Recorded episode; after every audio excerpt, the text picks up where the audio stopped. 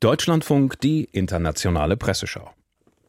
Thematisiert werden unter anderem das Flüchtlingsunglück vor der italienischen Küste und der russische Angriffskrieg gegen die Ukraine. Außerdem geht es um die von Bundeskanzler Scholz ausgerufene Zeitenwende im Bundestag und die damit verbundene Erhöhung des Verteidigungsetats. Die Wehrfähigkeit Deutschlands habe sich keinen Deut verbessert, meint die Neue Zürcher Zeitung. Die Zeitenwende bei der Bundeswehr relativiert sich noch, ehe sie wirklich umgesetzt werden kann. Doch ist mit dem Geld wenigstens bereits etwas passiert? Die Antwort lautet nein. Doch es gibt Pläne der Bundeswehr, wofür es ausgegeben werden soll. Der größte Teil, 41 Milliarden Euro, geht an die Luftwaffe für Kampfjets, Helikopter, Drohnen und Flugabwehrsysteme. So steht die Politik nach wie vor in einem über Jahrzehnte gewachsenen Dschungel der Rüstungsbeschaffung. Er ist das Ergebnis politischer Ziellosigkeit und Halbherzigkeit. Über drei Jahrzehnte war Rüstung als Teil der Sicherheitsvorsorge in Deutschland kein relevantes Thema, beklagt die Schweizer NZZ. Die russische Zeitung Rossiskaya Gazeta kommentiert die von der linken Politikerin Sarah Wagenknecht und der Journalistin Alice Schwarzer initiierte Kundgebung Aufstand für den Frieden in Berlin. Sarah Wagenknecht und ihre Gleichgesinnten haben etwas geschafft, was im modernen Deutschland fast unmöglich schien. Sie vereinten Anhänger sowohl rechter als auch linker politischer Ansichten zur Unterstützung ihrer Anliegen am Brandenburger Tor. Unter den Beteiligten selbst sorgt eine solche Vereinigung zwar noch immer für heftige ideologische Auseinandersetzungen, doch möglicherweise bildet sich hier eine parteiübergreifende Antikriegsfront, schreibt die Rossiskaya Gazeta aus Moskau. In der Wiener Zeitung, der Standard heißt es, an der Politik der Ukraine gab es immer viel zu kritisieren. Aber selten war der Unterschied zwischen Demokratie und Tyrannei so deutlich zu sehen wie heute zwischen Kiew und Moskau, zwischen Volodymyr Zelensky und Wladimir Putin. Dass das außerhalb der westlichen Welt so wenig wahrgenommen wird, ist ernüchternd. Ob eine klare Niederlage Russlands in diesem furchtbaren Krieg der Demokratie außerhalb Europas einen frischen Aufwind geben wird, ist unsicher. Aber ein Sieg für Putin wäre jedenfalls eine Ernüchterung für demokratische Bewegungen in aller Welt und ein Signal an autoritäre Politiker, dass im 21. Jahrhundert Macht doch stärker ist als Recht. Und das darf nicht geschehen, fordert die österreichische Zeitung Der Standard. Die Washington Post kommentiert Berichte über die systematische Verschleppung ukrainischer Kinder nach Russland. Die gewaltsame Überführung von Kindern von einer Gruppe in eine andere ist in der Völkermordkonvention von 1948 verboten. Die Entführung von Kindern gehört nach Einschätzung der Vereinten Nationen zu den sechs schweren Verstößen gegen Kinder in bewaffneten Konflikten.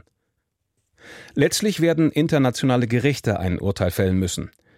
Die Verbündeten der Ukraine, die Vereinigten Staaten und Europa könnten jedoch bereits jetzt Maßnahmen gegen Beamte in Russland ergreifen, die für die Verschleppung verantwortlich sind, hebt die Washington Post hervor.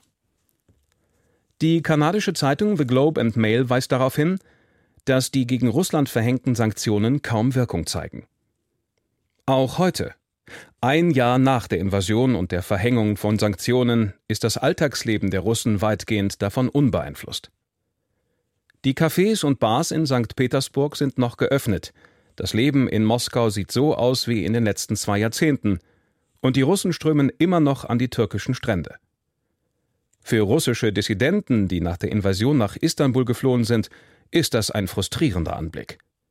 Sie sind verblüfft über den ständigen Strom russischer Touristen, die, den Einkauf, die die Einkaufsviertel und Mittelmeerstrände füllen und scheinbar nicht wissen, welchen Schaden Putin dem Land zufügt.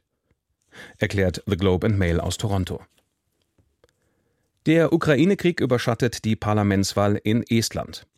Dazu schreibt die schwedische Zeitung Aftonbladet Estland hat eine 300 Kilometer lange Grenze zu Russland und man weiß, was eine Besetzung durch den großen Nachbarn im Osten bedeutet. Der russische Angriff auf die Ukraine ist deshalb die dominierende Frage bei den Wahlen. Auch hat Estland zuletzt politisch turbulente Zeiten erlebt. Premierministerin Kaja Kallas führt seit Sommer bereits ihre zweite Koalitionsregierung an. Aber man begrüßt in Estland die Pläne Schwedens und Finnlands für einen NATO-Beitritt. Gegen Kriegsende flohen Zehntausende Esten vor der Roten Armee über die Ostsee nach Schweden. Und nun sind wir es, die uns an Estland anhängen wollen, um unsere Sicherheit zu stärken, betont das Aftonbladet aus Stockholm. Hören Sie nun Kommentare zum Flüchtlingsunglück vor der italienischen Küste. Die britische Zeitung Independent übt harsche Kritik an der Asylpolitik in Europa. Der tragische Tod von mehr als 60 Flüchtlingen vor der Küste Italiens ist eine fürchterliche Mahnung für die europäischen Staaten. Auch für Großbritannien. Abgesehen von einigen Ausnahmen sind die Länder nicht in der Lage, den Menschen die Sicherheit zu suchen. Pardon, abgesehen von einigen Ausnahmen sind die Länder nicht in der Lage, den Menschen, die Sicherheit suchen, diese auch zu gewähren. Die europäischen Staaten werden auch in Zukunft kaum weitere derartige Tragödien verhindern können, solange sie keine sicheren Wege für die Flüchtlinge aufzeigen.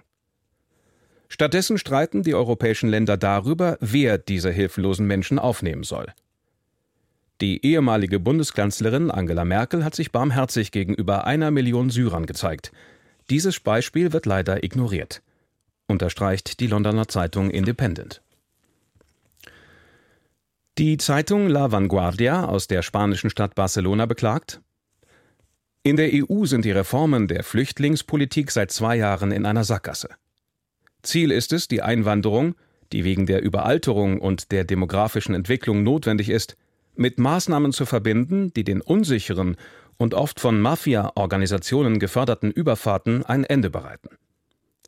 Die Auffassung, dass es sich um ein regionales Problem der Länder Südeuropas handelt, ist nur ein Vorwand.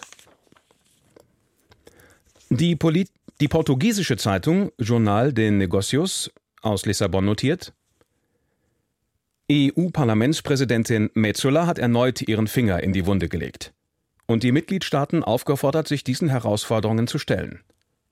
Europa hat immer mehr Schwierigkeiten, alle Bereiche der Wirtschaft und Gesellschaft am Laufen zu halten, und es braucht endlich neue Regeln für Asyl und Migration, um Verfolgten Schutz zu gewähren und den Schleusern ihre Geschäftsgrundlage zu entziehen. Abschließend noch zwei Kommentare aus türkischen Zeitungen zu dem verheerenden Erdbeben im türkisch-syrischen Grenzgebiet.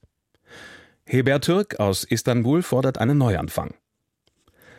Jeder entschlossene Schritt wird dazu beitragen, für die Zukunft besser aufgestellt zu sein. Alles zu verschleiern oder so zu tun, als ob alles nicht so schlimm war, wäre lediglich eine Wiederholung der Fehler. Wir müssen uns fragen, ob Profit wichtiger ist als Menschenleben. Es ist nicht damit getan, ein paar Bauunternehmer vor Gericht zu stellen. Regierung und Politik sind für die schweren Folgen verantwortlich.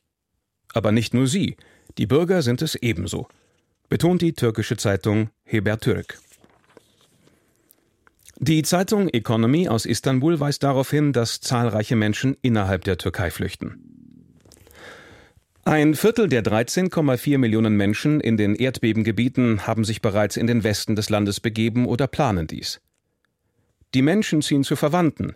Zudem haben die Behörden vielen Menschen in Hotels oder Feriensiedlungen am Mittelmeer untergebracht. Zunächst nur für zwei Monate.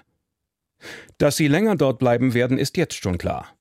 Die Türkei sollte sich auf den Wiederaufbau der Städte vorbereiten. Das war die internationale Presseschau.